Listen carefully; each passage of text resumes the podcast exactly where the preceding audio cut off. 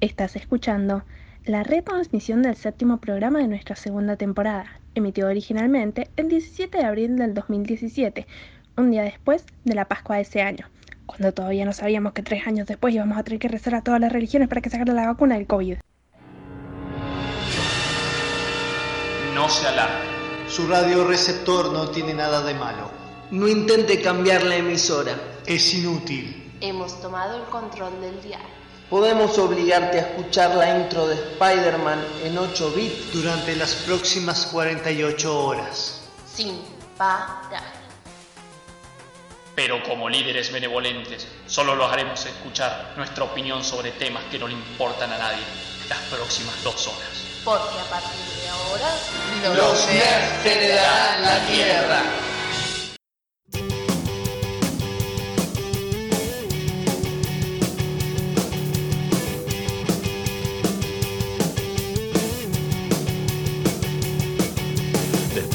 Tercer impacto, cuando no quede nada en pie, seremos el mismo ser, eso lo acabo de entender. La ciencia será ficción y la ficción será la ciencia. Las leyes de la robótica gobernarán tu existencia. Inadaptados del mundo entero cantan su himno por primera vez. Verás ejércitos de inhaladores agitándose al amanecer. Porque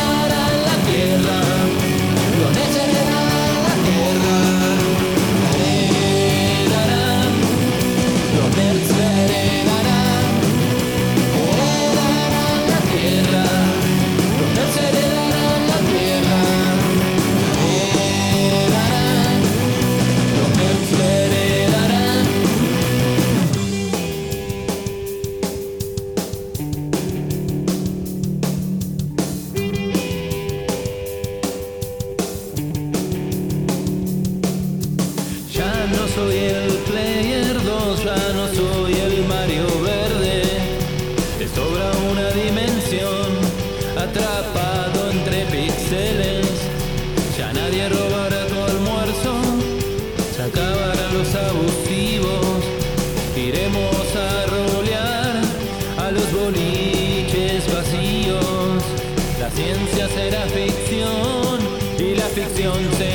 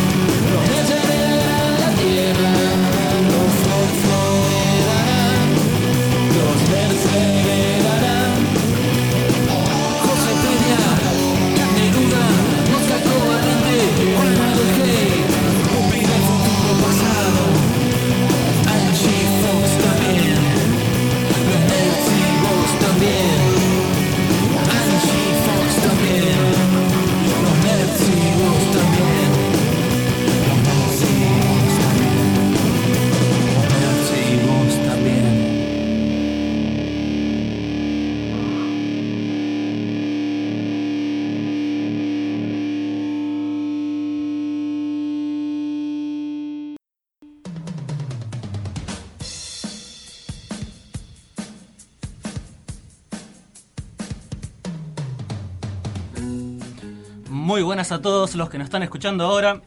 Antes de empezar quiero mandar un saludo muy especial a los de las Plateadas Cruces que pusieron ese excelente tema de la cremosa, un capo del alma. Muy acorde, muy acorde al programa de hoy. Eh, ¡Hola! Como sabrán, Perdón, es que me sorprende eso, ¿no? 10 segundos y arrancamos con un saludo. Hola, nerds, ¿cómo están? Este. ¿Cómo se llama? Bueno, les está hablando Juan el Hate y vamos a presentar al resto de mis compañeros. A mi izquierda tengo a. Mosca Covalente, que está acá en otro programa de los nerds. Y enfrente mío está y al fanático de la cremosa, Emanuel Catania, arroba Emanuel 318. Es mansa banda lacrimosa, perdón, nada que ver. Yo me presento también, soy arroba chacneruda, Mariano Rosales.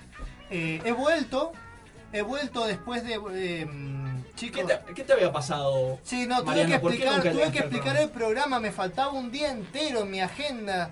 Sentía para como como un desfasaje temporal y por alguna razón me, me acuerdo que cuando era chico, o sea, no entiendo por qué tengo el recuerdo de que cuando era chico vi todas las películas de Estudio Ghibli y ahora todo tiene sentido, chicos. Y también porque me los conocía de antes. Por eso hay que ver películas de estudio Ghibli. Pupi, tienes que tener más cuidado Esto- con los desplazamientos temporales. Esto me parece un nuevo récord, igual. Eh, Mariana, a ver, ¿qué cosas que te has olvidado? Mochilas, pendrives, tu auto y ahora un día. Un día entero. El chabón del efecto mariposa es cualquiera al lado de esto. Ashton, Ashton Kutcher. Mirá, acá está la, la Jose acá delante nuestro. Está mostrándonos la. ¿Qué sería esto? Cubierta del celular. De un que es sin un- cara. un sin cara de es como, de claro. Me recuerda a mi niñez. Todavía no estamos...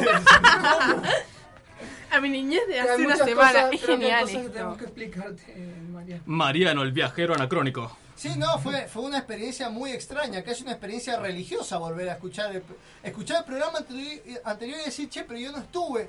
Y bueno, no, no sé, yo pensé que era solamente un apodo lo de Pupi del futuro pasado, pero bueno. Espero que no tengamos ningún otro problema con eso. No subestimes los, los poderes temporales de Pupi. Eso. Sí, es algo bastante bizarro. Bueno chicos, díganme, ¿de qué vamos a hablar hoy día? Gravitrones. Ah, no. No, eso va a ser en otro programa. Este, bueno, hoy tenemos un programa un poco Padre nuestro que estás en los cielos, santificado. Felices Pascuas, muchachos. Bueno, primero felices Pascuas para los que no escuchan y para todo. Y bueno, y si festejan otra cosa, bueno, lo que venga, ¿no? Porque hoy vamos a hablar de. Como el. Pesaj. Como Así el es. Pesaj, por ejemplo. Pesaj que estuvimos... Yo no me arriesgo a decir los nombres porque obviamente Estuve, estuve celebrando a full el Pesaj. este Fue muy interesante. Y sí, la verdad que se nos ha venido un diluvio universal acá en Mendoza, por lo que eh, propusimos este, este tema. No sabíamos que iba a haber un diluvio, pero el diluvio vino. No, no, vos decís que sí sabían, por vos decís. Cierto, cierto. eh, La profecía Claro. lo decía y se cumplió. Ahora vamos a escuchar una canción un, un tanto profana, pero muy hermosa de Ilia Curiaquian de Valderramas, que me encanta, que es Virgen de Riña.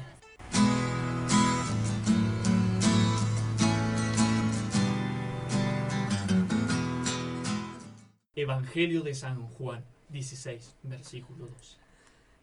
Díjose San Juan en sus visiones, llegará el Ner de Ners, el inhalador supremo, quien será perseguido por el rey Pramerodes, persecuta vigilante gato máximo de los herederos de Murakami.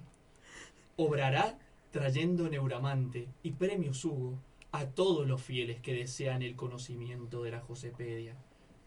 Y su nombre será pero no digan su nombre en vano, Jack Neruda. Qué raro esto, ¿no? Hey chicos, no saben, cuando estaba viniendo para acá me encontré con una procesión de gente. Llevaban cuadros con mi foto. Uno me me dijo, vos, vos sos un verdadero creyente. Ese disfraz de Chuck Neruda está genial. Y yo le dije, pero yo soy Chuck Neruda. Y él me contestó, ja, todos somos Chuck Neruda. Che, ahora que me doy cuenta, te pareces al, al Mesías Chuck Neruda, ese que siguen los, de- los devotos de la iglesia nerudense. Chicos, miren, me acaba de llegar al WhatsApp un mensaje de un tal Pram Herodes, que es una empresa, que dice, todos los niños menores de 5 años deberán ser asesinados. Me parece un poco drástico para hacer uno de esos mensajes que envían por todos lados. Mm, curioso, muy curioso. Pupi, ¿qué hiciste con el bebé Mariano? Eh, es una larga historia. Resulta que entra un judío, un musulmán y un nerudista a un bar y... No hay tiempo para eso. Eh, en realidad lo que pasó fue que eh, bueno, Pupi viajó al pasado y trajo un Mariano bebé al presente. Pero ya lo devolví al pasado. ¿Lo devolviste? Mm, ¿Dónde lo dejaste? ¿En qué periodo histórico? No sé, se lo dejé a una mujer que había por ahí, me resulta conocida, pero no tengo ni idea. Ay no, chicos, creo que el bebé Chuck Neruda se transformó en un nuevo Mesías. Era la Virgen. ¿Cómo puede ser que yo me haya convertido en un mesías y al mismo tiempo esté acá en el programa de los nerds? Mariano, esto es religión. Hay muchas versiones y pocos dogmas.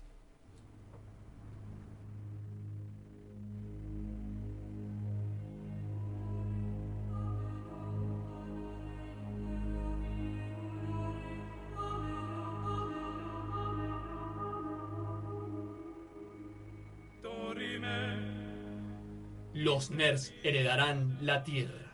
Hoy presentamos el día que los nerds heredaron la Tierra prometida.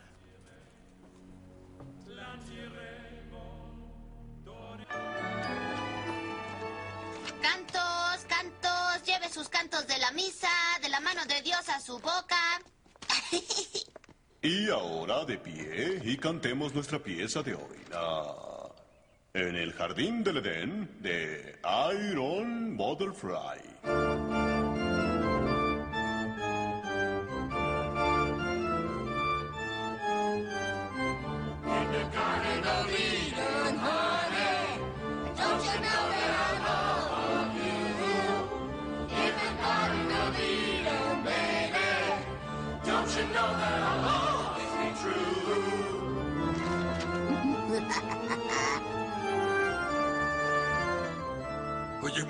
¿Recuerdas lo que hacíamos con esta canción?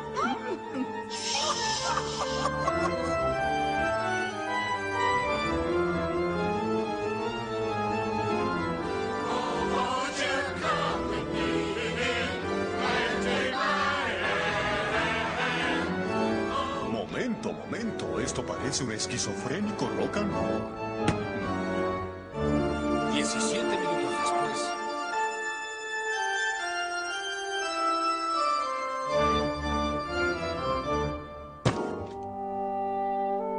Imaginas un mundo en el que Dross habla por cadena nacional?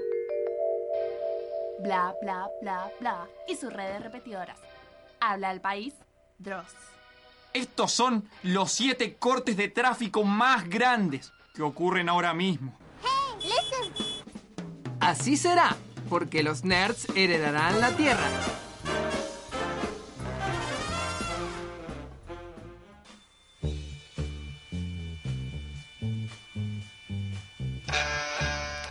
Y así será, porque volvimos con otro bloque de los nerds.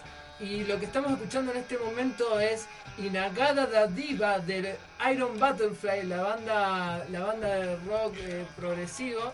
Eh, hay una historia muy interesante de esta canción que en realidad se iba a llamar eh, En el Jardín del Edén, In the Garden of Eden.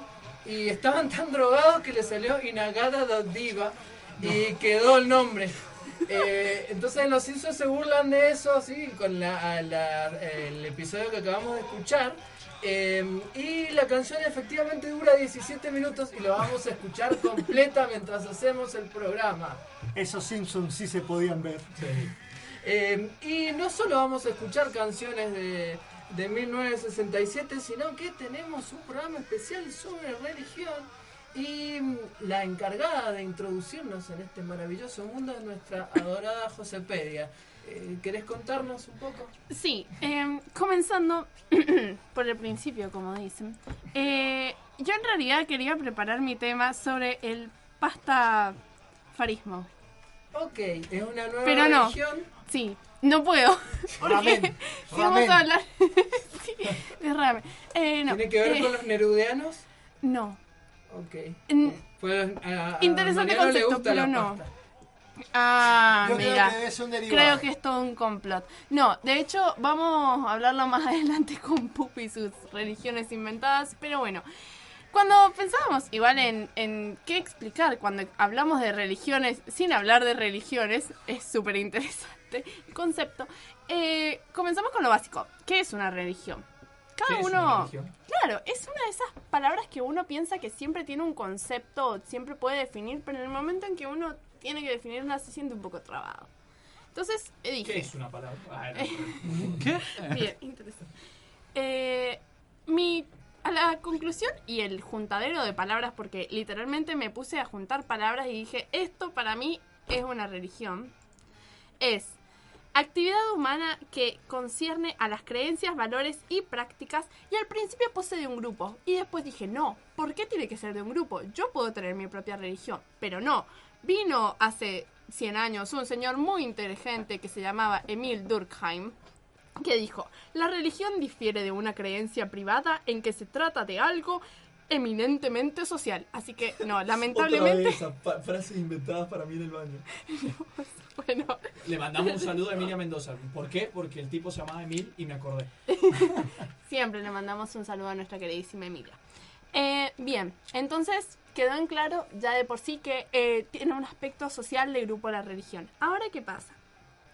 Eh, estas religiones, que es muy interesante, por lo general tienen un corpus de historia, o mejor conocidos como mitos, sin ofender a nadie, que vienen detrás, es el bagaje que da explicación o sentido a los fenómenos naturales e históricos. Y eso justamente da mucho de lo que es la historia de la religión. Supuestamente, y según algunos libros dudosos, como por ejemplo son The Everything Was Religion's Book, eh, actualmente hay 4.200 eh, religiones vivas y innumerables muertas. Es un dato muy tómalo, déjalo. Yo preferiría dejarlo, pero no encontré otro número por ahí. Un poco impreciso. Explica, explica la iglesia maradoniana, ¿no? Es que buena pregunta. Para mí tendría que incluir poner el pastafarismo porque es del 2011 y es anterior. Pero bueno. Tienen registro así como uno, uno decía, uy, hice esta De religión hecho, ayer, a hay, ver si sale. hay una lista de religiones en Wikipedia. Ojo, ojo. Muy bien. Em, ahora, el- la misma palabra religión ni siquiera se sabe de dónde viene. Eh, Julio César en sus escritos utilizaba eh, la versión latina de religión como un temor o un escrúpulo eh, religioso, o, o sea, algo muy muy fuerte, pero sin tener toda esta connotación de actividad humana, reglada, porque la religión muchas veces está reglada.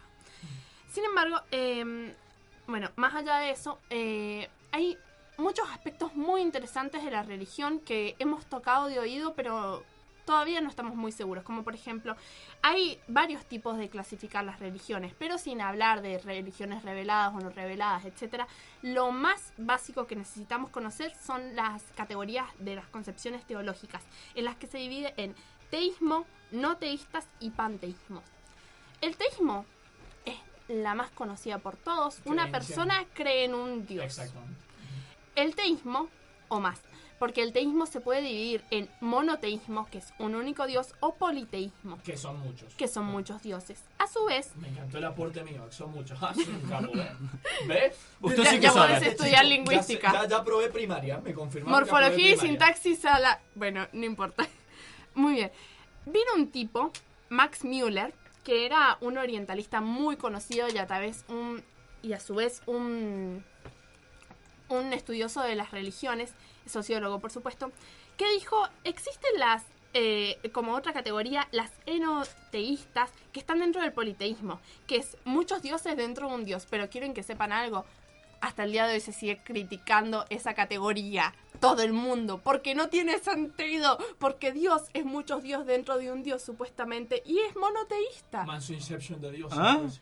Es, es increíble, no Va, sé. Y después está tipo, el du- dualismo, como el maniqueísmo, eh, perdón, los, las dualistas, que es otra versión, que es eh, que muchos lo conocemos, por ejemplo, con el yin y el yang del taoísmo, que es eh, una concepción más positiva y negativa sobre una misma religión. Los no teístas, claramente, no hay dioses absolutos o universales. No, y en el panteísmo, directamente dicen que no hay dioses o son los ateos. no hay dioses. Ah, bien, bien. ok. No hay Le religiones, mando un por lo saludo tanto. grande a Nico Guarnieri. Lo queremos. Y el panteísmo que dice Dios, la naturaleza, el universo y todos nosotros que existen en esta dimensión o tal vez en otras dimensiones somos lo mismo. Muy entra- interesante. Entra Grant Morrison. Ahora, hay algo también que eh, estuvimos charlando. Orígenes de la religión. ¿De dónde vienen las religiones? Bueno, la respuesta, chicos, por supuesto, no se sabe. No hay una única respuesta. Sí se puede, eh, se ha No es verdad, todo está entendido. Claro. Se, se comprende de que eh, durante el Paleolítico Medio ya comenzaron las actitudes religiosas, que eh, estas primeras actitudes religiosas era em, ¿Como para explicar las- los, los elementos que no podían explicar o como...? más allá de eso, eh, la actividad, en realidad quería hablar de las primeras actividades religiosas, Bien. que supuestamente eran religiosas, que era eh, sepultar a la gente. Ah, Pero ¿qué pasa? En una época en donde los bichos, o perdón, eh, animales se podían comer a las personas, está bien que hay gente que quisiera preservar el cuerpo, hay gente que no quisiera preservar el cuerpo. Por eso es que no se sabe muy bien si realmente era una actividad religiosa. Pero se puede considerar, porque después de esta gente que fuera sepultada, se dice que puede comenzar con los totemismos o la zoolatría, que eso ya se relaciona más con los eh, animales, como podemos ver en la película Tierra de Osos. Eh, sí, súper tierno eso. Ahora, ¿qué pasa? Hay una cosa que tenemos en cuenta, que es muy importante tener en cuenta. La religión nació cuando nació la comunicación entre las, personas, entre las personas, así como también nacieron las narraciones. Prácticamente a lo que vamos es que es una creación humana la religión, pero que a lo largo del tiempo ha tenido, se ha puesto en... Su, su- no, su veracidad se ha, ha sido... Refutada. No, ha sido puesta en jaque, Ah. es lo que quiero decir. Hay gente que cree, hay ajá. gente que no cree, es todo válido, chicos. Eh, cuando decías de dónde sale el sentimiento religioso, para mí el sentimiento religioso es el sentimiento acertadísimo sobre la existencia de algo que va más allá de nuestra comprensión. Que ahí pongamos un ser que existe o no es otra cosa, pero Claro. me parece que de ahí viene el sentimiento. es muy interesante, sos muy panteísta. O sea, no estoy hablando de Dios, estoy hablando de un cavernícola que miró el cielo y supo que había algo más. Y siempre va a haber, mientras haya algo que esté más allá de nuestra comprensión, va a existir una religión.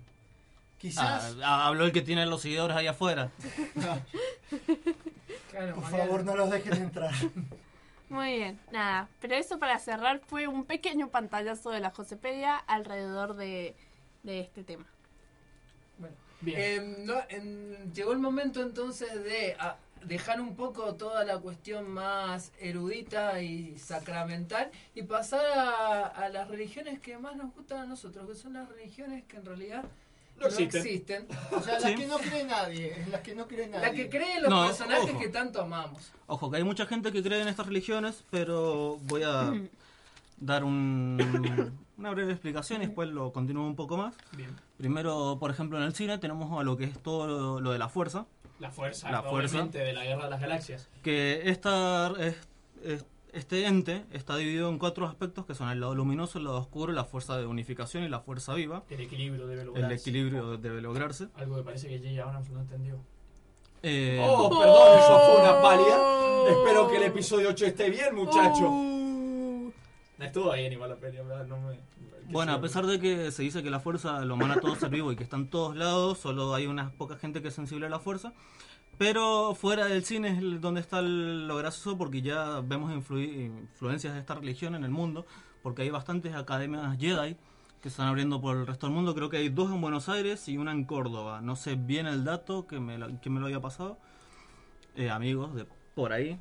Si pueden mover cosas con la mente y tener sables láser, yo me apunto. Eh, solo lo de sales. Yo, no puedo, yo quizás tengo un sable láser, pero no puedo, no puedo mover cosas con la mente. Bueno, un ejemplo de religiones inventadas se nos, se nos llama en nuestras series favoritas, por ejemplo, en Padre Familia. Peter abre una iglesia alabando a Fonsi, el de Días Felices, el- este chico rebelde, ¿Y quién no haría eso? y lo sigue un montón de personas. También en Soper, cuando Carmen hace una iglesia en honor a Mel Gibson por su papel en La Pasión de Cristo. Sí, muy buen episodio. Muy buen episodio. Se los recomendamos si no lo han visto porque es genial. También- Yo recomiendo South Park, las últimas temporadas son buenísimas. Un tema de lo que te pregunté el otro día, que en esta película que había sido la mentira original, que era un mundo donde nadie podía mentir, un flaco era capaz de mentir y a través de una cier- cierta maraña de mentiras, Ujú. eh, di- le- Construye una religión nueva. Construye una religión nueva. Ujú. Eh, bueno, todo se sale de control y termina siendo el, el Mesías, el profeta de, de lo que pasa después de la muerte. Ya vamos a tener mucho tiempo para hablar de cine. Eh, también, eh, después, bueno, ahora vamos un poco al mundo de los videojuegos. El primer ejemplo que tenemos es esta secta, eh, que es el ejemplo que a todo el mundo se le va a venir a la mente cuando hablamos de religiones inventadas, es la secta de Resident Evil 4, que son los Iluminados, Los iluminados. que son los que siguen a su líder Osmond Sadler. Sadler. Sadler. Ajá. Es el caso también algunos tenemos el caso también unos videojuegos que son especiales los los títulos de donde la, la religión tiene protagonismo entero, por ejemplo en Civilization o Assassin's Creed, Ah, es cierto. que, que Ubisoft para evitar problemas religiosos tira el cartelito que Claro, yo recién lo que dije, la frase que dije, nada es verdad, todo está permitido, es es de Assassin's Creed. Ajá. Apenas empieza el juego te dice este juego está hecho por un grupo multicul- de multireligiones, no sé cómo se le dice bien, que para evitar estos problemas. Sí, lo mismo que pasa que en el programa, ¿no? Sí. Un grupo de diferentes creencias que intenta hablar de la religión.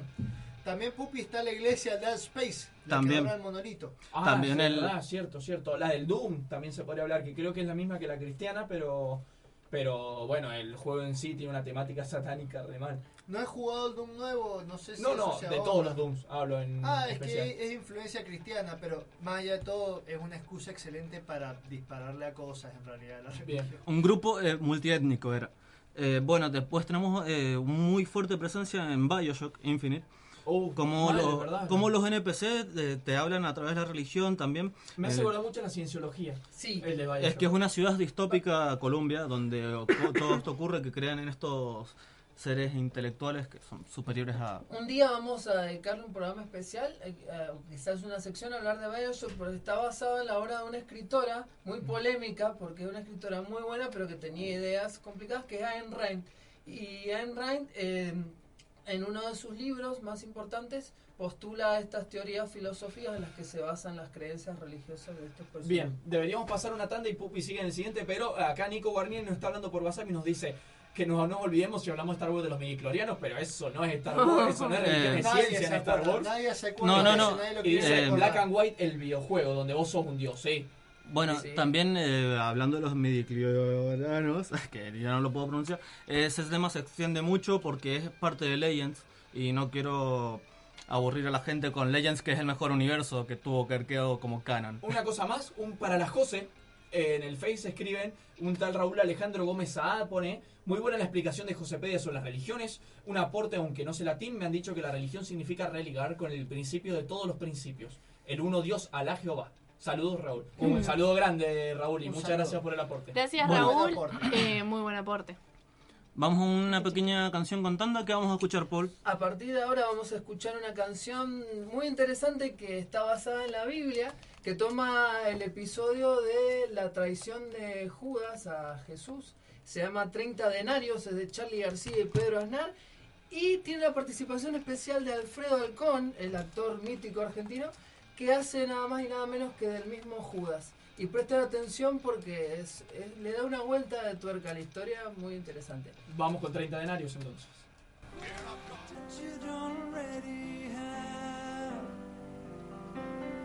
What do you want from me that you don't already have?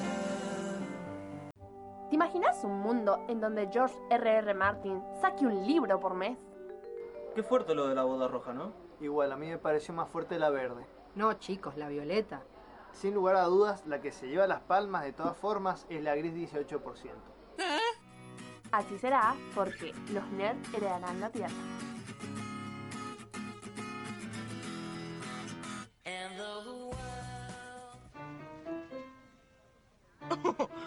Oh no. That's the chick from the assembly, man. Jesus is just alright with me. Jesus is just alright, oh yeah. Jesus is just alright with me. Jesus is just alright. Yeah. I don't care what they may say. I don't care what they may do. Jesus is just all they may say. Jesus is just alright. Come on. Yeah, Come on, let's do it. Let's go.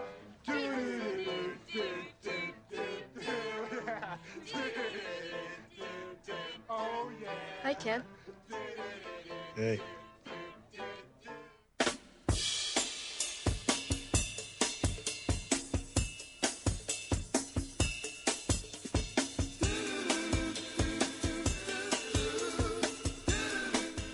Bueno, seguimos en otro bloque de los nerds. Esto que estaban escuchando es la escena, una de las escenas míticas de, de la serie Freaks and Geeks, donde mm, la, la muchacha religiosa se pone a interpretar en el piano la canción Jesus is all, is all Alright y el personaje del muchacho rockero eh, reconoce la canción porque es una canción de rock que ahora estamos escuchando que es de Double Brothers.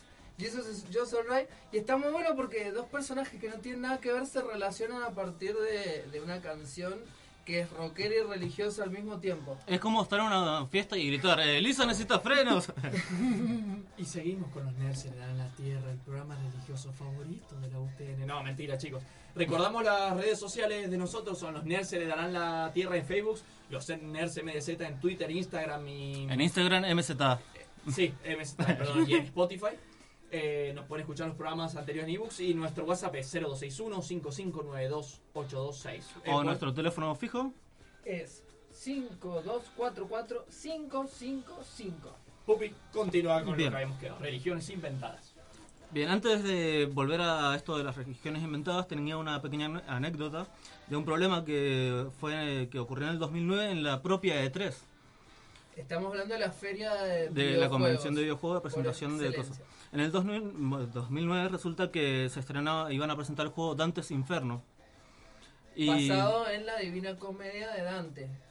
Y resulta que había un montón de gente protestando en la puerta con carteles como que el infierno no es un juego, Electronic Arts anticristianos, un montón de cosas de estas. Pero parece que esta gente era publicitaria, o sea, Electronic Arts había mandado a esta gente como campaña publicitaria. Ay, Electronic. Y ahí fue donde saltó el, el clavo. Resulta que esto no le gustó a la iglesia y dijo, nosotros no somos de esos que se quejan por todo, ¿entendés? Nosotros no vamos a saltar por cualquier boludez y ahí sí tuvo problemas Electronic Arts, no los tuvo por hacer esto. Man, soy la primera vez que escucho una competencia entre videojuegos y el Vaticano. Sí, lo que pasa es que no, me No, parece- pero habido- habido. No, bueno, pero directamente contra la empresa y no contra un videojuego. Pero es que no creo que la iglesia se quejara porque dan un juego de Dantes Infernos y en realidad de la obra de Dante Alighieri la escribió para la iglesia Sí, originalmente. bueno, pero vos la lees y tiene hasta el Papa como uno de los No, personas que no, están en uno de no, los más bajos de los círculos. de No, no, religión. pero está incluido. ¿Clemente era? No me acuerdo. Está influido por un gran de- eh, una gran devoción cristiana. O sea, Sí. eh, es el renacimiento. Hay una visión distinta de la. O sea, se pone el foco en, la, en el hombre, pero es cristiano, es totalmente cristiano de todas Si Dante maneras. Era súper cristiano. O sea, en realidad hasta mete a los papas ahí, a los papas que no le gustaban porque pensaban que habían desvirtuado con sus acciones a la religión. Bien, Pupi. Bueno, eh, pero eso son ya casos con el cristianismo y toda la religión de este mundo. Eh, vamos a una religión inventada que fue la primera en la saga Final Fantasy, que fue, estamos hablando de los Jevonistas de Final Fantasy X o X, como Ah, no más lo le guste. Eh, buen juego que eh, directamente la trama se enfoca en esta religión, en estos seguidores de Jevon, que es una figura que vivió en el pasado, que se volvió una bestia Sin para protegerlos, que Sin es el que ah, fue mil años antes de que empezara el juego. Bien, una- Va un destruyendo dios ciudades. antiguo, dios O sea, antiguo. Otra, otra temática recurrente muchas veces en, la, en lo que es la friqueada. según esta religión, la gente se convirtió en la fe para crear la manifestación de Jevon y este se convirtió en Sin para destruirlos. eh, que va resaltando una va saltando una acción en cadena, o sea, que se repite tipo Zelda, que siempre va a estar el héroe y el eh, Ganon y Link peleando eternamente hasta el fin de los tiempos, hasta Lucha que cíclica. hasta acá, hasta que acá se rompe el ciclo y se da cuenta que esta religión no no era lo adecuado. Sí, Final Fantasy es una saga que toca mucho el tema de los dioses, sobre todo. O sea, siempre hay divinidades. divinidades en todos los juegos, pero el 10 es el que más se enfoca exclusivamente en la religión. Bueno, también tenemos miles de casos. Tenemos, por ejemplo, God of War, con cómo trata con la mitología, también eh, cómo afecta a, las a los humanos la existencia de ángeles y demonios en toda la saga de Diablo. Pero para esto tenemos un montón de ejemplos. Algún día, algún día van a estar jugando y van a not- notar una influencia de religión o una religión inventada y van a decir, y, y van a decir, ah, ¿Por qué esto, lo- esto? esto no lo dijo el pupi. Y yo les, y yo les diré ahora, les dije que en esto van a haber miles de casos y no puedo abarcarlos todos. Así que, GG, ateos.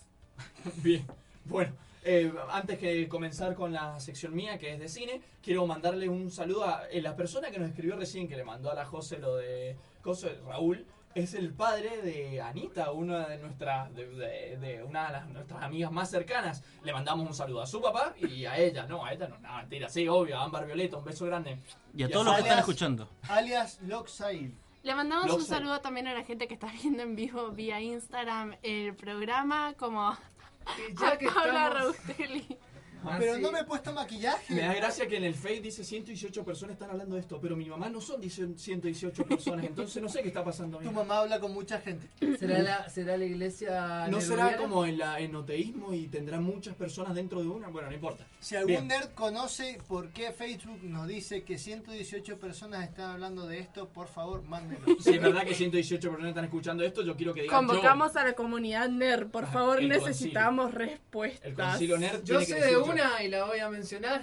Ya que estamos, quiero mandarle un saludo a mi querida amiga Dai Ortega que me está escuchando en este momento. Un saludo a alguien que hace mucho que no ha mandado un mensaje a la página, que es Lamprocapnos.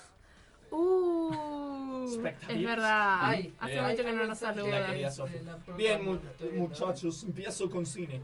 Eh, bueno, a ver, hablar de cine religioso ya de por sí es complejo. ¿Por qué? Porque cuando yo estoy diciendo cine religioso estoy categorizando algo, pero en sí no significa que el cine, que la película sea religiosa, sino que abarca un tema. Es más, yo lo diría como una especie de, de- de construcción, no es como una como para querer abarcar una temática de manera rápida, ¿no? Porque de por sí, a ver, un el cine puede hablar de religión como una película como La Pasión de Cristo, pero primero, no sigue un, de- un dogma fijo, ¿verdad? Este, mm, se, mm, lo que está haciendo todo el tiempo es tratar de ver cómo las, las distintas, eh, los distintos momentos en los que está abarcando y la forma en lo que se quiere hablar en sí contando esa película. Porque en sí una película puede hablar sobre eh, todo lo contrario, la religión puede ser anti- antirreligiosa o, o- o satánica o ver lo oscuro de eso, ¿se entiende? Eh, por ejemplo, el bebé de Rosemary puede hablar de temas religiosos sin caer en la temática de película religiosa. Y es porque para mí empezamos a hablar de eso de esta manera. Por ejemplo, acá un crítico, un, crítico especializado, digamos, en religión de cine religioso, dice que su nombre de, ape- de apellido Rocha, dice, una película es la radiografía de lo religioso en la industria cultural, en un país concreto, en una época, en una época concreta. Y yo no puedo estar más de acuerdo. Este, ¿Por qué? Básicamente es justamente lo que, lo que pienso, que lo que están tratando de contar a través de estas películas son una, eh, algo en especial, ¿se entiende? Una, una temática que tiene que ver con otra cosa, una, una- un mensaje social sobre, eh, sobre la sociedad, bueno, sobre la sociedad en sí, valga la redundancia, a través del coso. Bien, este, ¿y qué se puede hablar de, de todo este tema? Mira, a lo largo de la historia han habido, se calcula para el año 2015, decían que habían 2.223 películas con temática religiosa, 731 cristianas, 599 judías, 306 musulmanas. Sobre el Islam, Hollywood desgraciadamente tiene el 82% de negatividad, o sea que casi todas las películas, o sea, ese 82% habla mal del Islam. Ah, ah, Hollywood, estúpida y sensual. Este, ¿qué se puede decir? Mira, si tenemos que hablar eh, del cine religioso, del cine con temática religiosa. Ah, perdón, Pupi. Eh, quería ver en qué, en qué entra, una pregunta para vos directamente, para qué, qué- en, en qué pensás que entra la, esta serie de películas, de dos películas de mm, Todopoderoso. La, la segunda es muy cristiana, pero la primera no... mm, No, es que en sí se basan principalmente en la comedia. O sea, tratan Es de comedia, hablar, sí, vos pero tratan de hablar. Ninguna de las dos películas, a pesar de ser religiosas, es lo que dice Rocha. Las dos películas son religiosas, sí, pero tratan sobre religión y su mensaje sobre la religión, no. Es más, en la primera, Jim Carrey es una persona que tiene que aprender que ni teniendo todo el poder eh, puede lograr, eh, básicamente que teniendo todo el poder no logra cambiar como ser humano, ¿se entiende? O sea, ahí está el cambio de personaje, lo que hablábamos en el, en, en el programa pasado, pero de nuevo, nos encontramos con un personaje que tiene que cambiar. Básicamente lo que está diciendo es que hasta Dios tiene que cambiar, ¿se entiende? Y es más, y Dios lo hace, lo ha hecho a lo Sí. largo de la historia. Eh, ¿Eso satisface Sí. la pregunta? Perfecto. Con- eh, sigo. Bien, el cine y la religión vienen de la mano hace un montón. Por ejemplo, eh, recordemos el cine nació en 1895 y en 1897 ya aparece la primera película que se llama La Pasión de Jesús. Veo que no son todos muy creativos con los nombres. Es de Luigi Toffa. Bien, en 1917 es la primera vez que se habla sobre Martín Lutero, o sea, que anti, un poco más de anti-religión dogmática, ¿no? Este, tenemos la, hablamos de intolerancia en 1916 de David Griffith, ya hablamos Juana de Arco, que es maravillosa, maravillosa, Sí. una película contada en primeros planos, rarísima. Eh, bueno, es media bajón para verla actualmente, ¿no? Pero además Juana de Arco, su historia no es muy bonita. ¿Estamos pero... hablando de cine mudo? Sí, súper muda. Bueno, en 1928, sí, sí, sí, súper mudo. Teodor, eh, Theodore Reyes. Ben Hur, la primera, de 1907, después la famosa que vino Mm. después. O Cecil B. Mill con El Árabe en 1915. Este chabón después, 41 años después, iba a hacer Los Diez Mandamientos, que fue súper famosa sobre cine cristiano. Pero bien, si tenemos que concentrarnos más sobre cine religioso y sobre lo que se puede hablar eh, sobre él, y ustedes si quieren vayan aportando chicos, eh, mira, podemos ir hablando de un montón de películas. Yo por ejemplo acá traje una lista sobre películas que tocan el tema de la religión, pero en sí no son necesariamente religiosas, ¿se entiende? Sí, ¿qué iban a decir muchachos? Nico, por ejemplo, pregunta, Sí. eh, ¿qué pasa con esas películas con tintes religiosos como Monty Python y La vida de Brian? Eso, vamos, es más, yo la traje. Ah, porque a mí entra en el mismo. en la misma categoría que Todopoderoso. Por el hecho de que trata de ver la religión, pero con temática de comedia. Y ustedes se fijan, ahí está. Los Monty Python aparecen con esta película eh, justamente en una época. Los Monty Python encima son re- de, de bastante antes, ¿no? Eso es de 1917, si no me No, equivoco. no, no, no, perdón. no. Orwell. Perdón, perdón. Pupi, otra vez estás haciendo estragos en el En tiempo. el tiempo. perdón. Me equivoqué yo, chicos. Este. No, es la década del 60. La- claro, claro. Bueno, la cuestión es de cómo, ahí está justamente, los Monty Python que hacen burla, es como Scary Movie riéndose de las películas de terror, pero es un reflejo completo de la sociedad del día de hoy, ¿se entiende? Yo creo otra de las grandes comedias eh, de, de la, digamos, de lo que es los textos bíblicos, la de Mel Brooks, la historia. O, bueno, Mel Brooks es un capo, si no conocen a Mel Brooks, es uno de los productores de Los Simpsons y es un productor de todo el tipo, es un genio total. Eh, Pasolini, Pier Paolo Pasolini, para un poco de comedia más eh, profunda se podría mencionar, es más, trajimos una película de él y todo. ¿También trajiste todas esas películas que nos dan en esta época de Pascua y Navidad? Eh, no, no necesariamente. He traído del tratar de lo más variado. He traído cine directamente religioso que trata de ser dogmático, o sea, de, de seguir eh, lo más fiel a lo más fiel actualmente, voy a decir, a, la, a lo, a lo religioso, a lo dogma. Este, sino de hablar de, sí, eh, hablar principalmente sobre lo antirreligioso, lo caricaturesco o lo malvado, lo satánico, ¿no? Bueno, la mala es que la mayor parte de las películas son en sí cristianas. Me ha llegado, yo tengo muy poca información, lo tengo que admitir, sobre lo que es cine de Oriente Medio cine de Oriental. No vamos a hablar mucho porque después tenemos que hacer un anuncio extraño. Es más, Por eso no de- que- desaté la fuerza al máximo. Claro, la razón por la que no hemos hablado de Ki, De Ki de Chakra. es porque tenemos una pequeña sorpresa, ¿no? Bien. Ahora, eh, pasemos a las películas. Eh, vamos a comenzar con una actual. Estaba pensando en Silencio de Martin Scorsese, el cual no lo va a ser la única vez que lo vamos a nombrar en este programa. Este, ya tenemos más de una película de él. Por ejemplo, él es más famoso por La Última Tentación de Cristo, una película del 86 muy bardera en cuanto a, a temas religiosos. Me encanta cómo Scorsese trata el tema de la religión. Se nota que no le gusta mucho, pero me gusta cómo lo toca, de una manera más sutil. Silencio, por si quieren decir algo, chicos, que no le expliqué nunca, trata sobre la colonización en las aldeas orientales. so- de, de lo, de lo religioso, cómo está llevado al oriental. No me acuerdo era evangelización. Evangelización, Sí, exactamente. no colonización, sino evangelización. Eh, una película que también se relaciona con la sorpresa que tenemos preparada, pero vamos a seguir. Eh, a Andrew Garfield, Sean Penn, tiene un elenco espectacular para ver y la verdad que Scorsese cae que hace una película. Por algo es Scorsese, ¿no? El- un Sí, director los de grandes sana escritores tienen un nivel que hasta en sus películas más flojas está alto. Claro, es como decir yo que siempre lo bardeo a Tarantino, pero Tarantino hasta cuando hace películas malas para mí son buenas, es como no se puede nomar. Bien, eh, hay, se puede, voy a tratar de tocar un montón de temáticas, ¿no? Por ejemplo, está Las Inocentes de Ana Fontaine. Las Inocentes trata sobre mujeres que fueron violadas por los soldados soviéticos después de la Segunda Guerra Mundial. Este, mejor, perdón, monjas alemanas sería, ¿no? Este, eh, bueno, ese obviamente un drama, dramón, eh, para tratar de profundizar esos temas y donde están a favor los eh, a favor de la por, por ejemplo nos vamos a encontrar con un montón de películas que están a favor de la religión y en contra no está Spotlight la ganadora del Oscar de hace dos años puede ser Eh, sí, creo que fue hace dos años. Eh, en ese Thomas McCarthy se mete a tratar sobre una prensa que descubre toda una red de trata de niños detrás de- que la iglesia está encubriendo, ¿no? El cura pedófilo y todo esto que está tan de moda ahora. Este, bueno, obviamente un tema del cual hay que poner pro- profundizar totalmente, incluso Creo, creo que está mal decir está de moda eso, sino como que...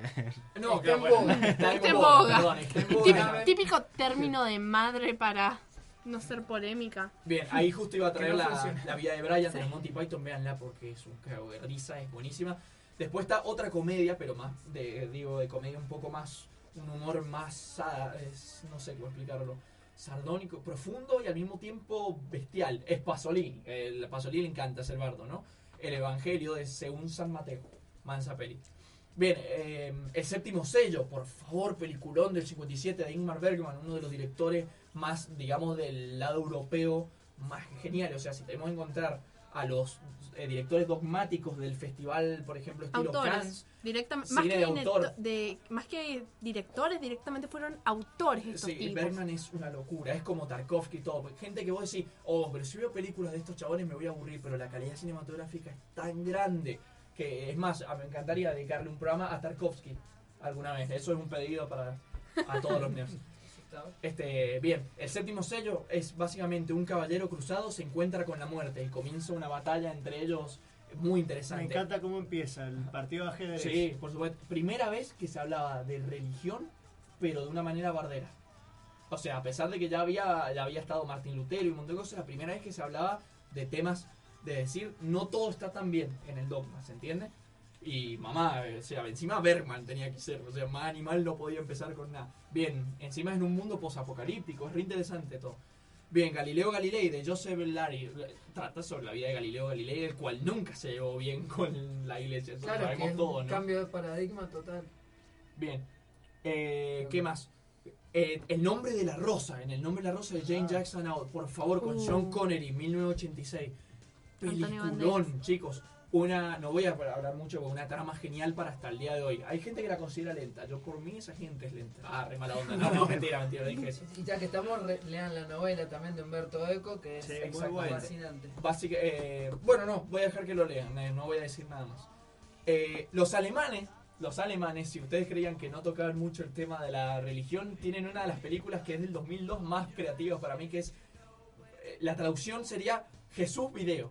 Y trata sobre qué pasaría si encuentran videocassettes donde se ve a Jesús, encima videocassettes de esos años. Estoy hablando de la época en que Chuck Neruda se volvió Dios. Este, Pará, ¿habían videocassettes? ¿no? No, no. Ay, chicos, chicos, yo, creo que inventé. viste esta película, pero Es- de muy, muy chiquitita. El nombre es Sebastián Niemann, el director, y bueno, Sebastián Niemann siempre hace esas cosas, es un bizarro, un capo.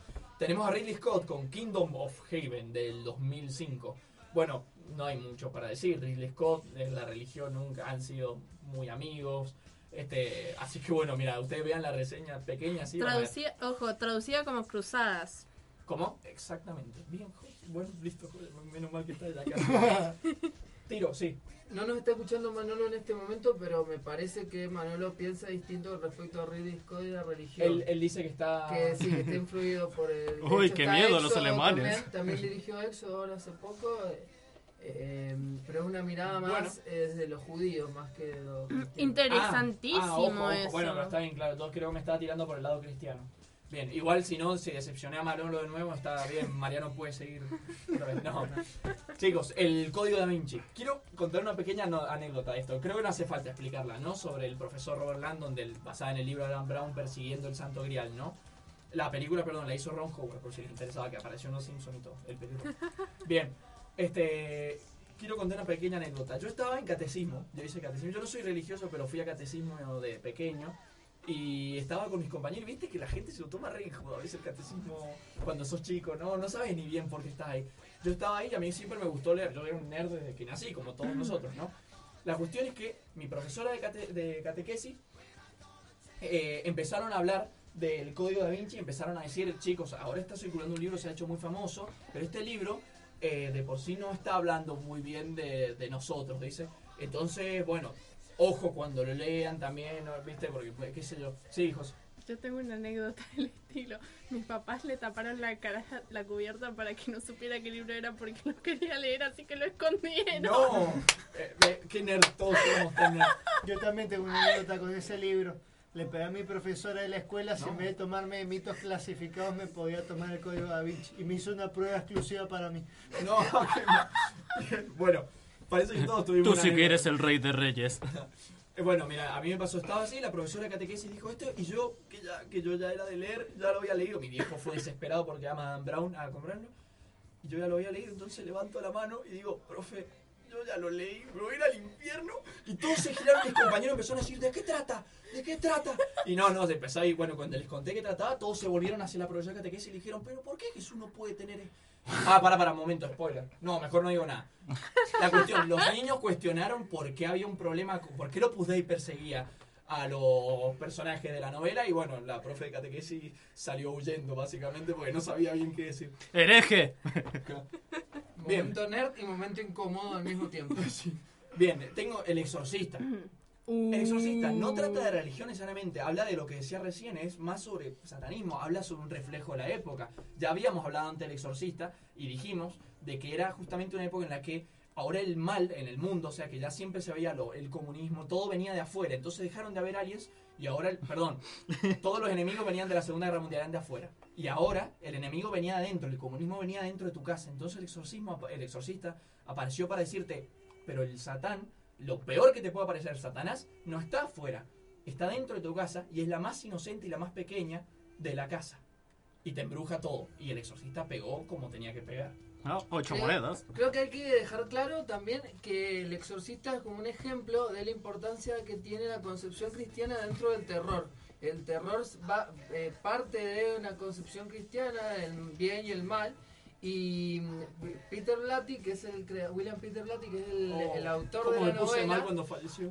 fervientemente católico. Y es muy interesante porque el uso de la iconografía religiosa para el terror tiene un impacto muy fuerte y realmente te da mucho miedo y lo sabía usar como nadie. Lo que pasa es que cuando vos sos creyente te da muchísimo miedo porque es algo que eh, puede llegar a ser No, real. y sobre todo en esa época, chicos, que nadie hablaba mal. El bebé Rosemary había sido una de las primeras pelis en hablar tan, tan de temas tan profanos y de esa manera. Pero el exorcista lo llevó a un nivel bestial. Lo que pasa Ojo, chicos, deberíamos espera. pasar una tanda. Sí, eh, pero el enano, el enano que se ahorcó en Mago de Dios no, otro tema. Para, para después. Vamos a una pequeña tanda, pero antes una canción que vamos a escuchar ahora. Ahora vamos a corrernos un poco de dejar de lado lo, lo cristiano y vamos a escuchar eh, música judía, si se quiere decir. Vamos a escuchar al gran artista eh, judío que ortodoxo Matis Yahu con la canción. José, ¿nos querés decir? Con Jerusalén. Vamos a escucharla entonces.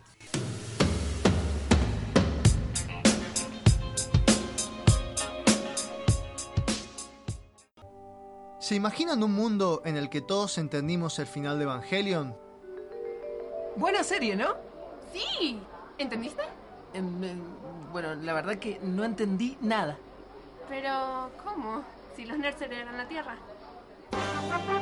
Bueno, no todo es posible, pero aún así, los nerds heredarán la Tierra.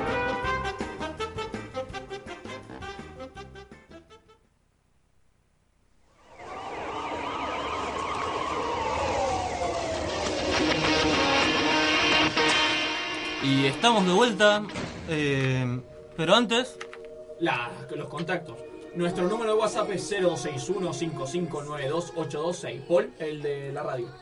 El teléfono de la radio es 5244-555. Y José, nuestro, re- nuestras redes sociales. Eh, nos pueden encontrar en Instagram, arroba los nerds mdz. Ojo. Y eh, igual que en Twitter y en Spotify como los nerds, ah, o sea, arroba los nerds. Y no nos olvidemos de nuestra mejor sucursal que es dentro de Facebook, que es facebook.com barra los nerds heredarán la tierra MDZ. Bien. Bueno, continuamos con las películas rápidamente, así entra Paul con la sección de cómics y literatura. Este mm, tengo The Man from Earth. Esta película del 2007, chicos, es curiosa. La dirige un tal Richard Sheckman, no creo que Sheckman, una cosa así, que no sé si lo van a ubicar. ¿Qué pasa? Una peli independiente que ocurre todo en una habitación y habla de distintos tipos en los cuales un hombre es inmortal y ha visto todas las épocas pasadas por la humanidad. Pero el tipo es un nerd, básicamente. ¿Yo? Uno de los nuestros. Eh, bueno, sería como el Pupi, ¿no? Pero en una película hablando con otros científicos que quieren venir a entrevistarlo y hablan sobre un montón de cosas, incluido eh, Cristo y la religión y todas las demás religiones, cómo fueron apareciendo. ¿Se entiende? Bien. Este, es buena película, es re independiente. Otra, no vean esta película, por favor. Battlefield Earth, una película horrible, pero que trata mucho sobre la cienciología y eh, es, es el futuro en la cienciología. Battlefield 3 dijiste, sí, la campaña es mala, pero... Bueno, pero- no, Battlefield Earth. Bien, otra, Stigma. la famosa película Stigma, no me acuerdo, fue famosa hace un tiempo. Eh, básicamente una chica que le aparece en las clásicas heridas del estigma, no sé Eh, cuánto, y un cura que le intenta. Hubieron ayudar. muchas parodias de esa película que vi. Y también fue bastante Sí, odiada. Y me he dado cuenta que cuando el Vaticano, por ejemplo, no apoya una película, esta película se vuelve un éxito total en un momento. Preguntar el Código Da Vinci, la amaban que los, que los guardiaran. Termina siendo publicidad. Bien, una película que no exactamente habla de temas religiosos, pero habla mucho sobre la religión y sobre la credibilidad y muchas cosas, es Anticristo de Lars von Trier, sobre la iniciadora de esta saga, que no me acuerdo ahora el nombre de la saga, pero que ocurre con Melancolía y Ninfomanía, que es eh, las películas más actuales de él, digamos. Bueno, Anticristo, véanla, es una de las películas más dolorosas que he visto mía. ¿Por qué dolorosa? Porque hay una escena, no voy a decir nada, pero duele. La Pasión de Cristo de Mel Gibson se hizo también súper famosa porque a Mel Gibson le encanta meter sangre en todo y acá tenías a Cristo caminando hacia la cruz. Había que cagarlo a piña, ¿no? Este, bien dicho, ¿no? Es Mel Gibson, no fui No, yo. Mel- En el Mel buen Gibson sentido de tiene- pegarle a alguien. Bien. Tiene un sentido de la épica que pega re bien con la pasión de Cristo. Bien, y por último, y para darle paso a Paul, su misión de Theo Van Gogh. ¿Qué pasó con esta película? Su misión de Theo Van Gogh es una peli muy poco conocida que trató sobre eh, Oriente Medio y sobre el papel de la mujer en Oriente Medio. Por eso lo quería traer. Agarra, ataca mucho a las religiones de allá y a sobre el machismo que tiene sobre, bueno, sobre la mujer, ¿no? Sobre, ¿Qué más va a ser? Este, la cuestión es que cuenta las historias de cuatro mujeres que las interpreta toda la misma actriz, pero están todas con la cara cubierta.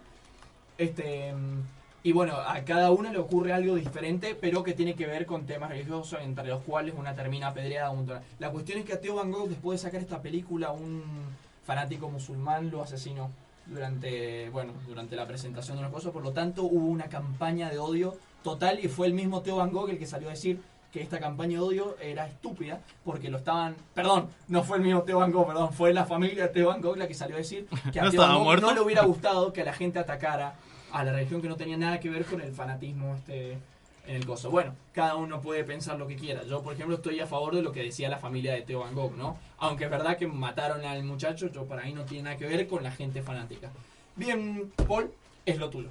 Bueno, entonces me- voy a hablar de lo que más me gusta, que entre otras cosas, miles de cosas como Toner. Jar Jar Binks. Por supuesto, Jar Jar Binks y los cómics. Em, lo que voy a hacer es, es lo siguiente, voy a partir desde eh, todos los dioses que han existido, digamos, de todas las concepciones religiosas que han existido. A lo largo de este no, no los voy a Esto volver. va a ser Vamos largo. a, vamos a decir eh, de qué manera esas religiones han influido en nuestra cultura nerd, ¿no? Eh, Mariano, ¿ibas a decir algo? No, que no avisaste que este programa especial de los nerds iba a durar eh, Cuatro horas. más. Pueden, descargarse de Peter Jackson. pueden descargarse la versión extendida no vamos a hacer así Eh, a lo largo de la historia han habido mucha, muchas concepciones religiosas Eh, los primeros registros que se conocen de literatura incluso es por ejemplo la historia de Gilgamesh el inmortal ¿sí? Eh, no hay mucha influencia de Gilgamesh en eh, la digamos la cultura friki pero eh, Gilgamesh pertenecía a, a los dioses sumerios, Sí. a la cultura sumeria, y ha influido de una manera muy, muy interesante porque en realidad est- esto, los textos sumerios eh, tenían muchos relatos de dioses, eh, de dioses muy parecidos a los humanos que describían el comportamiento de los humanos. ¿Qué pasa? Eran tan detallados que esto dio origen, más en el siglo XX, a esa teoría de que en, en el principio de los tiempos había una raza de, de alienígenas que nos estaban analizando y todo lo que vemos... Aliens. Aliens. Ya vamos a tener un programa sobre Bien, alienígenas. Lo- los guionistas de cómics son fanáticos de esa teoría. El, el primero en interesarse por esto es Kirby. eh, Jack Kirby, no una bola rosa de Nintendo, sino Casi. Jack Kirby, el, el gran autor de, de la década del 60. Raúl, de no- perdón. Raúl nos dice que Gilgamesh, eh, muchos dicen que era extraterrestre. Claro, claro, la idea es que incluso el mismo Gilgamesh era extraterrestre. Bueno, la, la secta, hay muchas sectas ocultistas que plantean esa idea, lo pueden ver en En History Channel. History Channel. Gracias. El mismo Jack Kirby se interesó mucho, es guionista principal de lo que era Marvel en la década del 60, incluso antes, eh, antes de que se llamara Marvel, creó el- eh, los Eternos, que son esos héroes, esos seres que existen desde el origen del universo Marvel y que le dan explicación a todo lo fantástico dentro de Marvel, por ejemplo la armadura de Apocalipsis tiene una explicación, todo tiene explicación por esos personajes que creó eh, Jack Kirby y que después retomó, por ejemplo, Neil Gaiman en una novela muy interesante, una novela gráfica que se las recomendamos. Em, después eh, tenemos los dioses egipcios, no hace falta explicar... El dragón alado de Ra. Ah, no, ese era otro. Bueno, es interesante cómo las religiones eh, se van moviendo lentamente hacia lo que sería el monoteísmo. Ay, eso me faltó No hablar de no- Yu-Gi-Oh! Como no la tenemos religión. No se nos. Uh, Yu-Gi-Oh! totalmente. Ahí no se nos tenemos. puede escapar hablar sobre American Gods, chicos. ¿eh? Así es, y vamos a hablar, eh, ya que estamos hablando de Neil Gaiman. Eh, bueno, los dioses egipcios, ¿qué pasa? De, de a- de a poco hay un proceso de cambio, pasa del politeísmo a una especie de eh, monoteísmo en, cuanto empiezan a adorar una deidad solar, ¿sí? Eh, Horus, el dios Horus se vuelve Ra, el dios del sol, y empieza a condensar, digamos, la fe empieza a condensar. Eh, al mismo tiempo tenemos los dioses griegos, que también tenemos un montón de ejemplos incansables, desde la Mujer Maravilla y su origen amazónico, y como todos los autores, sobre todo, eh, por ejemplo, George Pérez, utilizan muchísimo el tema Sí. mitológico, que es algo que estaba en la versión original, pero se Eh, empieza a desarrollar más después con esos autores en la década del 80 y hasta hoy, que llega a un nivel buenísimo. Los es más, Ares sí. es un enemigo de la Mujer Maravilla y el dios de la guerra. Claro. En la mitología clásica. No. Eh, también hay una versión muy buena No sé. que también les recomendamos muchísimo la versión, una versión más moderna de los nuevos 52 de la Mujer Maravilla No. con Brian Azzarello. Eh, los nuevos 52 no, no son muy buenos en general, tienen antibajos, pero la Mujer Maravilla de Azzarello es recomendadísima, así que léanla porque aparte tienen versiones muy al estilo Gaiman de los dioses griegos, porque son versiones con, eh, con un, eh, ropa contemporánea, un estilo muy moderno, así que se los recomendamos. Em, eh, que de lo- los dioses griegos también hay un eh, eh, comienzan eh, ya como todos lo conocemos reflejan la, forma de ser de los humanos son alegoría de la forma de los hombres de cómo actúan pero con el tiempo los griegos empiezan a interesar ya ya los, lo- digamos los últimos años antes de Cristo se empiezan a interesar ya por dioses egipcios que eran mucho más idealizados y me- menos, menos humanos, como por ejemplo Isis. Eso se puede ver, por ejemplo, en El Asno de Oro de Apuleyo, es la una de las primeras novelas, es la primera novela la- latina. eh, el, el final, que no mucha gente va a leer El Asno de Oro, así que el, personaje, igual no estoy contando nada, el escritor, que es, es un relato picaresco muy, muy gracioso, termina con el muchacho siguiendo al culto de Isis. Em, porque es como un cambio histórico. Bueno, ¿qué pasa? Tenemos un montón de dioses griegos también, no hace falta mencionarlos. Acá un oyente nos dice que Sí. Atom era el único dios de los egipcios. Se termina transformando. Que igual eh, No, Amón, eh, que se vuelve Ra, es, un- es- es como el Jesús de los egipcios. Claro, es que eso, las deidades Ah, solares. Bien,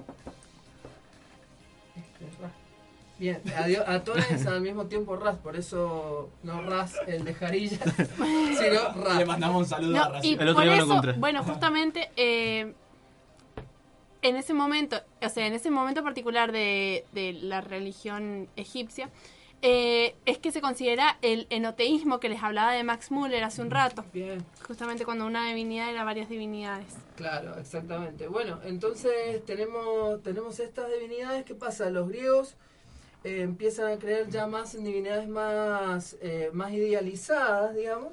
Y bueno, al paso ya con la, la relación con los hebreos, que yo, los latinos, todo, eh, hay un paso hacia lo que es eh, la religión que más nos influye, digamos, a, a esta parte de- del planeta, el, el todo occidente, que es el cristianismo. Y con el cristianismo viene algo que va calar muy fuerte en toda nuestra cultura friki, porque es el concepto de eh, lo mesiánico.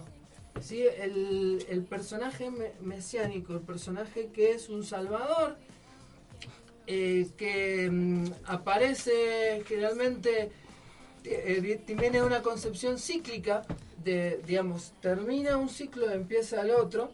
Entonces tenemos, ¿cómo comienza? Comienza con un bebé generalmente. Bien, que- religioso. Bien, eh, comienza con un bebé que llega eh, de, de alguna manera misteriosa, generalmente llega eh, a través del agua, tenemos como la idea Como de Chuck, Moisés, digo, Moisés. como Chuck, Bien, que la, la crítica psicoanalítica dice que el, el hecho de que vengan del agua tiene que ver con eh, lo primigenio y con cómo uno estaba dentro de el, Del útero. el útero. Em, Me gusta, eh, me encanta cuando la gente no se toma, la, la por ejemplo, cosas como la Biblia al pie de la letra, sino que se da cuenta que son alegorías todo y, y cierra un montón ahí ¿Qué muchísimo. pasa? En toda la Edad Media, con eh, lo- los libros de caballería, esos que leía Don Quijote, eh, los libros de, la, de y todas las clásicas historias de caballería, también se le daban esos orígenes. ¿Sí? Del, niño que de pronto llega, que es criado por generalmente por una figura paterna que era un anciano, un anciano bondadoso, y cómo comienza a transformarse ese niño en una persona que se termina sacrificando por la humanidad Chuck. Y haciendo, llegando a cosas muy grandes y que en muchos casos muere. Eh. bueno, Chuck, ahora no se, se te cambió la Bien. cara, ¿eh? Ojo, Chuck Neruda creo que te toca morir. Sí, perdón, Paul, te voy a hacer una interrupción. De- Raúl se comunica de nuevo con nosotros y nos dice: Dicen que en realidad el primer monoteísmo nació en Egipto, de donde salieron los hebreos. No se olviden de la película Moisés, Príncipe de Egipto. Perdón, Raúl, se me escapó a mí, es verdad. Peliculón. También para Sí. hablar de esto, ¿no? Acá está Moisés. Ajá. Bueno, el Sí, Pupi. ahí tenemos otro concepto también que influye muchísimo en, nuestra, en nuestro frikimundo, que es el del el éxodo. El hecho de eh, huir ¿viste? de una tiranía para establecer una nueva comunidad, que eso, por ejemplo, está en películas como Dinosaurio de Disney. Sí, es cierto. Eh, se ve lo- ahí el tema del éxodo, el concepto del, del éxodo. Eh, bueno, estábamos entonces en, en la idea del Salvador, del Mesías. Bueno, eh, ¿qué pasa del Mesías? Generalmente muere simbólica o realmente y resucita. ¿Cuál elegís? Es el viaje del héroe. Es el viaje del héroe y tiene que ver con el concepto, como hablamos en uno de nuestros primeros programas, que nadie ha escuchado seguramente. Hablamos del concepto del viaje del héroe de Joseph, de Joseph Campbell, que es la idea de siempre las sociedades tienden a contar la misma historia. Ah, ese descontru- desconstructor sí que se puede tener. Así es, la idea de, de que mm, siempre tendemos a contar la historia del Salvador una y otra vez. ¿Y qué pasa? Eh, como es un concepto eh, que también está relacionado con el Antiguo Testamento, con los Mesías, con, con Moisés, qué sé yo, eh, muchos autores de cómics que eh, eran judíos porque eran inmigrantes, estaban en Estados Unidos en la década de 50, 40, eh, influyeron, se influyeron eso. muchísimo por ese concepto y por ejemplo tenemos el máximo héroe mesiánico del cómic que es el señor ¿Chuck? No, no, No. pesado, dale. ¿Quién? No, no, te quería, ver. hacer, te quería preguntar en qué momento pasaron de ser judíos a ser magos del caos los guionistas de cómics. Ah, Eh, eh, todos pasó así. Cuando en la década del 80 se vuelven magos Bien, del pero caos. yo quiero saber quién era el nombre. Eh, ¿Quién era? eh, era el señor Superman. Superman es el héroe mesiánico por excelencia. Eh, eh, primero, un, un comienzo cíclico. Eh, se le da final a un mundo. El mundo explota, explota el Krypton. Eh, hay un inicio. Termina un mundo, empieza un niño que va en una cápsula, cae en la tierra, lo recibe un joven, una, pero no un joven, todo lo contrario, un anciano bondadoso. Y se, y se transforma en un, en un ser eh, eh, No, de, sí, de sí, características. Un símbolo de la esperanza. Sí, Sí, sí. símbolo de, Un de cambio conceptos universales y que en su época oscura, en finales de los 80, termina muriendo. Zack Snyder toca mucho eso en Batman Superman, una película que la Angie, la, nuestra productora, odia con todo su alma. Eh, pero es una película que yo amo y que banco a morir. Y Y que Angie también, chicos, voy a hablar en su que defensa. Angie también la ama. Eh, Pero la vivimos en democracia. Pero eso es defenderla. Chicos, chicos, no entremos a Batman Superman. La cuestión es que en ese tema tratan el, el hecho de que Superman llega como un dios al que le temen y al cual eh, sabe, puede Bueno, ser amado también. Bueno, los, los superhéroes se configuran como, como dioses modernos y eso es algo que Batman vs. Superman intenta reflejar. Eh, para mí lo hace bien. Eh, y tenemos entonces esta idea de Salvador y de, de Mesías se, se repite muchísimo e influye toda la literatura fantástica y toda la fantasía en general. Y tenemos muchísimos ejemplos de esto. Le voy a tirar. Va- Vamos a tratar de que estos ejemplos no generen spoilers. Cristian pero- nos está hablando allá atrás del operador de Gilgamesh, justamente, del que Gilgamesh. hablábamos recién. Bueno, eh, tenemos eh, otras cosas más cercanas a, digamos, al friquismo popular. de la De la historieta de Ah, Gilgamesh. le- ah, Gilgamesh el Inmortal, de, por supuesto, historieta argentina. De Yo Lucho la- Olivera. Yo la leí, estaba muy buena. Muy bueno Gilgamesh el Inmortal, me había olvidado. Eh, Bueno. recomendadísimo para todos los fanáticos de, de la historieta Qué argentina, de la historieta en general. Grande Cristian, excelente. Eh, tenemos, por ejemplo, Gilgamesh el Inmortal, un personaje mítico, un personaje, eh, un superhéroe bíblico, un superhéroe que vivió todas las épocas históricas. Y tenemos otros ejemplos, por ejemplo, el mismísimo Jon Snow, personaje personaje mesiánico. Juan Tenemos- Nieves. Tenemos Gandalf, ¿sí? ¿Qué, caracteristi- ¿Qué caracteriza también a los mesías? Están rodeados de una comitiva y siempre hay un personaje que lo traiciona. Igual. El caso de Gandalf es eh, Saruman. En el caso de Jon Snow fue un maldito niñito de 9 años.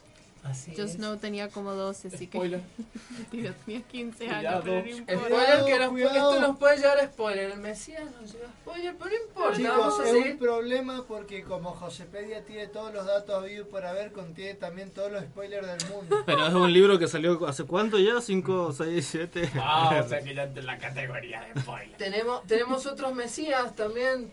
Tenemos el mismísimo Mulder. En la, en la serie de X-Files hay muchísimas referencias a que Mulder es una especie Sí. de Lo es. No es, Lo es. una referencia, lo es. Él es. Porque él es el que puede ver la verdad que, que Scully no, no ¡Ay, quiere chicos, los federales! Moraleja, manijéense con los extraterrestres o con los que- Ojo, ojo, moraleja, moraleja, agen- agentes Mulder. ¡No! Que Pupi, eh, en este momento Pupi está mostrando su placa donde acredita que él es Mulder. No es Ah, una flasheada, de verdad que tiene la tarjeta de identificación. Cosas que pasan cuando viajas en el tiempo. Viajé en el tiempo y se la Bien, roban. Te voy a cagar a eh, piña por no comer con eso lo dejamos, lo dejamos pensando a ver si conocen otras figuras mesiánicas dentro de, de nuestro friki mundo fantástico y hermoso de los nerds. Me parece también tenía que ver con los arquetipos de... Lo vimos en Carl literatura Jung. en inglés, De de Jung, sí, tiene que ver con el arquetipo del héroe y tiene que ver con la concepción. Y el mismo Joseph Campbell era mitocrítico en la idea de que hay con una conciencia universal y los mitos son parte de nuestros sueños y de nuestras costumbres. Y siempre tendemos a repetir las mismas historias de los superhéroes. Oh, y- ese psicoanálisis se puede ver. y, el y todo lo que sería cultura de masas refleja esos, esos deseos inconscientes de los pueblos. Eh, nos está diciendo acá Nicolás Guarnieri, me acabo de acordar, una de las mejores referencias a Dios y la religión es la de Futurama cuando Bender se encuentra. Muy bien llevado el capítulo. En realidad, Ay, también se me basa olvidé de una película. Está basado, no sé si en una película o un episodio de la dimensión desconocida, que es el mismo que toman los Sí. Simpsons para un capítulo. Que es cuando Lisa crea como un submundo. Que lo crean lo del diente. Sí, es con un cuento de ciencia ficción. Es un episodio de la dimensión desconocida. Porque, Sí, sí. pero igual, el capítulo de Futurama está llevado de una manera impecable para mí. Me, me Sí. gusta, yo soy creyente y a mí me gusta cuando hablan de Dios de una manera inteligente. Que a mí me parece que eso es muy bueno, es un, un buen ejemplo. Bueno, y como los sagrados, los sagrados evangelios dicen, llega el momento del fin y del apocalipsis y llega el momento de que los nerds se despidan. Oh. Vienen los siete jinetes del apocalipsis. Los siete. Sí, Sí, Porque en este Uno, dos, momento tres, somos cuatro, siete. cinco, Los siete seis, elefantes. siete. Espero, Siete. espero que traigan algo para comer. Chicos, En realidad de vienen nos vamos los siete jinetes del Bueno. apocalipsis. Bueno muchachos, tenemos que ir cerrando el programa. Me despido por mi parte. Les está hablando Juana de Hate. Quiero mandar un saludo grande. Una dedicatoria y un saludo primero a Julián Laceras que nos está escuchando y que al que le dedico el programa Ah. porque bueno, porque es un capo. Este, bueno, a Jime Cairá, que siempre le mando un saludo y quiero hacer una pequeña dedicatoria a Yolanda Velázquez, quien me enteré que falleció hace poco, era mi maestra de lengua de primaria, perdón la cara de tristeza se le puso a todo, pero esa mujer es la razón por la que yo escribo. Así que todo lo que soy está acá es por esa mujer. Y desgraciadamente no pude despedirla al final, pero bueno, un abrazo grande a todos los Velázquez. Esperemos que haya heredado algún cielo o algo por el Los estilo. le darán en cielo, como siempre. Bien, María. Eh, me despido, yo soy Mariano Rosales, arroba Chagneruda. Un saludo grande a la Amprocamnos Spectabilis. Eh, la Amprocamnos, volviste. programa. Y bueno, también eh, agradezco la participación de Raúl Alejandro Gómez Sac y, de Lo- y también le mando un saludo a Loxaín.